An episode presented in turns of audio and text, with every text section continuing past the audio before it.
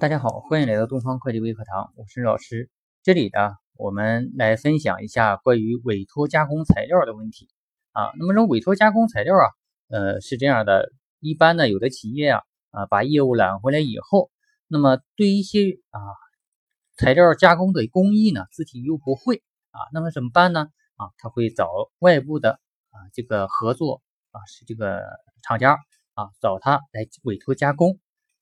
那么在委托加工的时候呢，我们会首先签一个协议，然后呢把材料发出去啊，那么呃支付一部分的加工费要给对方啊。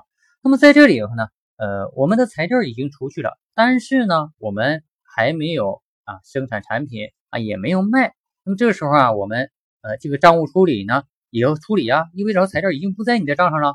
如果还在你账上面上挂着，那么着你的库存是虚假的呀啊。那么这个时候。我我们怎么来处理呢？首先，我们啊根据这个委托加工材料的啊这个发料单啊，根据这个发料单呢，呃，我们啊进行账务处理啊。这个发料单上呢，啊一般啊包括这方这几方面内容啊，一个是加工单位的名称啊，加工要求啊，这个发料的日期啊，这个嗯发料单的编号啊，以及呢材料名称。啊，它的数量单位啊啊，以及计划成本啊，成本差异和实际成本啊。那么，然后如果不采用计划成本法呢，我们直接呢呃选择计划成本就可以了啊。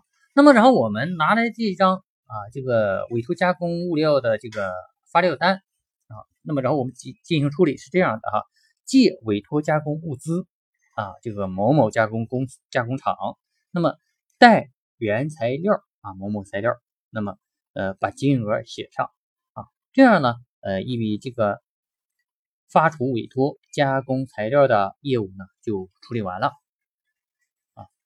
好的，今天的分享呢就到这里，谢谢大家啊。如果您对我们的学习感兴趣呢，可以加我的微信 d f c f o 一阿拉伯数字一，备注上喜马拉雅就可以。谢谢大家。